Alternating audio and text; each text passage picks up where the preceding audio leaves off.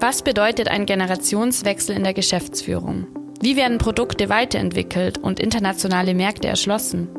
Wie wird eine Unternehmenskultur aufgebaut? Diese und viele weitere Themen interessieren nicht nur uns als mittelständisches Unternehmen. Daher möchten wir in diesem Podcast unsere Herangehensweisen zeigen und einen Blick hinter die Kulissen geben. Wir sind Suma Rührtechnik, ein weltweit tätiges, familiengeführtes Maschinenbauunternehmen mit Sitz in Sulzberg im schönen Allgäu.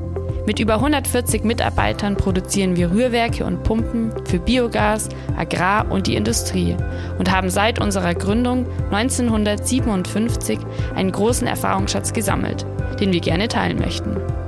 Ich bin Katharina Kuisle, bin Host des Podcasts und lade jede Folge einen Gast ein, mit dem ich Themen, Chancen und Herausforderungen diskutiere, die uns als Mittelständler beschäftigen. Ich hoffe, Sie sind genauso gespannt wie ich auf die kommenden Folgen von Rührdenker, dem Summa Podcast.